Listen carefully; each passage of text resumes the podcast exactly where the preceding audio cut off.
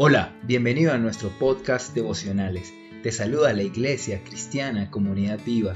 En este espacio estaremos reflexionando sobre el libro de Santiago y esperamos que sea un tiempo de edificación para tu vida.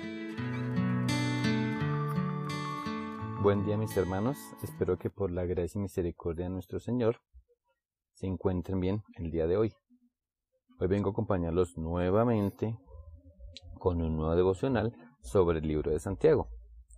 En este caso voy a iniciar el, capítulo 4, versículos del 1 al 3, el cual dice así. ¿De dónde vienen las guerras y los pleitos entre vosotros? ¿No es de vuestras pasiones las cuales combaten en vuestros miembros? Codiciáis y no tenéis, matáis y ardéis de envidia, y no podéis alcanzar, combatís y lucháis pero no tenéis lo que deseáis, porque no pedís. Pedís y no recibís, porque pedís mal para gastar en vuestros deleites. En la versión TLA dice así. ¿Saben por qué hay guerras y pleitos entre ustedes? Pues porque no saben dominar su egoísmo y su maldad. Son tan envidiosos que quisieran tenerlo todo y cuando no lo pueden conseguir son capaces hasta de pelear y matar y proveer la guerra. Pero ni así pueden conseguir lo que quieren. Ustedes no tienen porque no se lo piden a Dios y cuando lo piden lo hacen mal, porque lo único que quieren es satisfacer sus malos deseos. Bueno, es un versículo fuerte, porque Santiago, eh, mirando estos capítulos atrás, Santiago le está hablando a través de una carta que les envió a las doce tribus, donde los les habla un poquito fuerte, los regaña por lo que está sucediendo entre ellos. Y por eso este maravilloso libro, la Biblia, es tan perfecto, porque aún sigue sucediendo. A través de los años, el humano se ha caracterizado por realizar cosas malas, y esto debido por obtener riquezas, por obtener poder a toda costa, pero no es lo único que genera contiendas. En algunas ocasiones por el simple hecho de llegar a ser primero o por querer mostrarse sin importar lo que haya que hacer. Eso nos lleva a mostrar ese verdadero yo, esa persona mezquina, orgullosa, con envidia. Bueno, tantos sinónimos que hay para describir a una persona que solo desea obtener lo que quiere, vuelvo y reitero, sin importar lo que haya que hacer. Al inicio del capítulo de Santiago hay un título, dice Amistad con el mundo. Y esto debería ser dirigido a las personas del mundo, porque lógicamente antes de ser cristianos éramos personas del mundo, que solo queríamos lo que nos daba el mundo y esto venía de las pasiones dentro de nosotros, que están luchando constantemente por satisfacerse. Teníamos un gran deseo por, por acumular posesiones materiales y teníamos una gran pasión por tener prestigio. Y teníamos un gran anhelo por el placer, por gratificar nuestros apetitos físicos. Estas fuerzas poderosas están siempre obrando dentro de nosotros, Nunca estábamos satisfechos, siempre queríamos más. Y sin embargo, nos sentíamos frustrados cuando no conseguíamos lo que queríamos. Teníamos tanto que, nos, que siempre nos hacía falta algo. Y ese anhelo insatisfecho se vuelve tan poderoso que hasta podíamos pisotar, pisotear a otros. Si sentimos que se están interponiendo en nuestro camino, eso hacíamos. Ahora me pregunto, esto ya no nos pasa, ¿cierto? ¿O será que todavía tenemos parte de ese viejo hombre? Si es así, Santiago nos exhorta a través de su palabra. Lo único que quiere es que reaccionemos y veamos en nuestro Señor Jesucristo el sacrificio que hizo por nosotros. Él nos mostró su poder a través de hacerse hombre y mostrarnos que se pueden realizar las cosas bien sin necesidad de dañar a alguien o hacer cosas malas con tal de cumplir su cometido.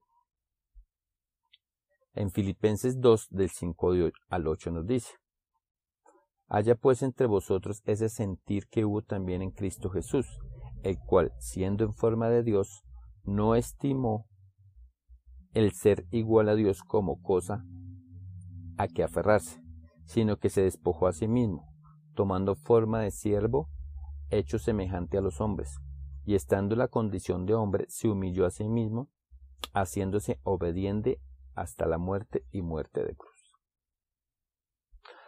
Entonces el Señor nos mostró su humildad y quiere que tengamos ese sentir en Cristo, para que seamos mejores personas. Él no tuvo la necesidad de mostrar su poder siendo Dios mismo. En cambio, mostró su poder llevando la palabra a cada uno de nosotros. Ahí es donde se encuentra ese verdadero poder o esa fuerza y está en la palabra. Entonces demostremos ese poder realizando acciones o mostrándonos pero con humildad. En Filipenses 2 al 3 dice, nada hagáis por nada hagáis por contienda o por vanagloria, antes bien con humildad, estimando cada uno a los demás como superiores a él mismo. Pero si nos dejamos llevar por esa vanagloria, donde queremos mostrar ese viejo hombre, pues las cosas no van a fluir. Vamos a seguir con esa envidia por conseguir lo que deseamos. Entonces van a venir las discusiones y las luchas. Queremos tener más, más cosas y mejores cosas que otros, y por alcanzarlas nos peleamos y nos devoramos unos a otros. Vuelvo y repito, esto no debe pasar entre los hijos de Dios. Esto pasa a menudo en el mundo, por eso no debemos dejarnos contaminar. En Romanos 1.29 dice, estando atestados de toda injusticia, fornicación, perversidad, avaricia, maldad, llenos de envidia, homicidios, contiendas, engaños y malagnidades. Esto nos dice Pablo. ¿Y cuál es la respuesta ante esta maldad? Nuevamente Romanos 1.21 pues habiendo conocido a Dios no le glorificaron como a Dios, ni le dieron gracias, sino que se envanecieron en sus razonamientos y su necio corazón fue entenebrecido. Esto solo debe pasar a esa persona del mundo que no conoce de Dios, y ahí es donde nosotros debemos ayudar a regar esa semilla de salvación. Esta frase la he repetido en varios devocionales, pero el Señor quiere que persistamos en decirla, por lo, porque lo único que el Señor nos repite en cada versículo de este maravilloso libro es la salvación. Pero cuando realizamos obras o alguna acción para glorificar el nombre de Dios, nos vamos a sentir mucho mejor. Nos vamos a sentir tranquilos de haber realizado algo pequeño o muy grande, pero que es para nuestro Señor, para glorificarlo y por eso no nos vamos a sentir superiores. Por el contrario, vamos a realizarlo con humildad, porque esto es lo que también quiere el Señor, servidores, para poder mostrar su palabra. Al final del versículo Santiago nos dice, pedís y no recibís, porque pedís mal para gastar en vuestros deleites. El problema de la oración es que ante el deseo frustrado de que las bendiciones nos llegan, nos sentimos mal. Y todo esto es por el descuido o por carencia de oración. Todos podemos obtener satisfacción verdadera con solo orar al que puede darla. Dios es generoso por su gracia, así que cualquiera puede pedir y confiar en Él para toda necesidad. En Mateo 21, 21 nos dice, y todo lo que pediréis en oración creyendo, lo recibiréis. En ningún caso la oración sin respuesta debe achacarse a Dios, sino al hombre que ora. La oración queda sin respuesta si, si ésta es elevada por el hombre que duda, pues mismo Dios para responder.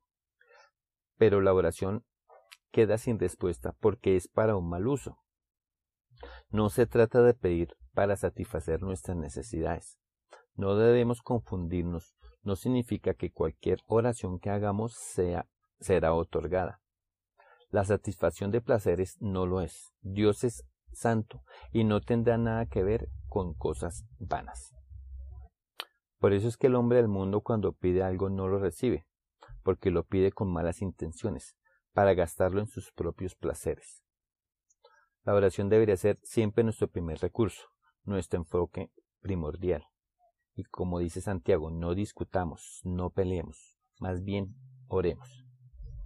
Santiago nos dice, pero no obtienen lo que desean porque no piden. En vez de llevar estas cosas al Señor en oración, tratamos de conseguir lo que queremos en, en nuestros propios medios y a veces lo hacemos a la mala. Jesús nos dice en Mateo 7 al 8, pidan y se les dará, busquen y encontrarán, llamen y se les abrirá. Porque todo aquel que pide recibe, y el que busca encuentra, y al que llama se le abre. Aquí Jesús nos quiere enseñar lo que la escritura considera lo más importante en la oración, la seguridad de que nuestra oración será escuchada y contestada. Y luego da como la base de esta garantía que es la ley del reino, que todo aquel que pide recibe, y aquel que busca encuentra, y aquel que toca se le abrirá. Jesús quiere recalcar en nuestras mentes esta gran verdad, que debemos esperar con confianza la respuesta de nuestra oración, de todo aquel que pide, recibe. Que nuestro Señor tuviera que repetir esta verdad varias veces y de distintas formas, indica que es una lección muy importante y es la prueba de que Él conoce nuestro corazón. Cuando ores, ora como si todo dependiera de Dios. Es como cuando trabajas, trabaja como si todo dependiera de ti. Por lo tanto, debemos de grabar esta profunda verdad en nuestros corazones. La oración nos beneficia muchísimo. Esto es lo que el Padre desea. Él busca comunicación diaria con nosotros, con sus hijos. No solo para escuchar nuestras peticiones, sino también para concederlas. La oración es el privilegio más grande que nos, da, que nos ha dejado el Señor, nuestra responsabilidad más grande y el poder más grande que Dios ha puesto en nuestras manos. Finalizo con este versículo. Primera de Tesalonicenses 5 del 16 al 18. Estén siempre alegres, oren sin cesar, den gracias a Dios en toda situación, porque esta es su voluntad para ustedes en Cristo Jesús. Muchas gracias hermanos, bendiciones y nos veremos próximamente.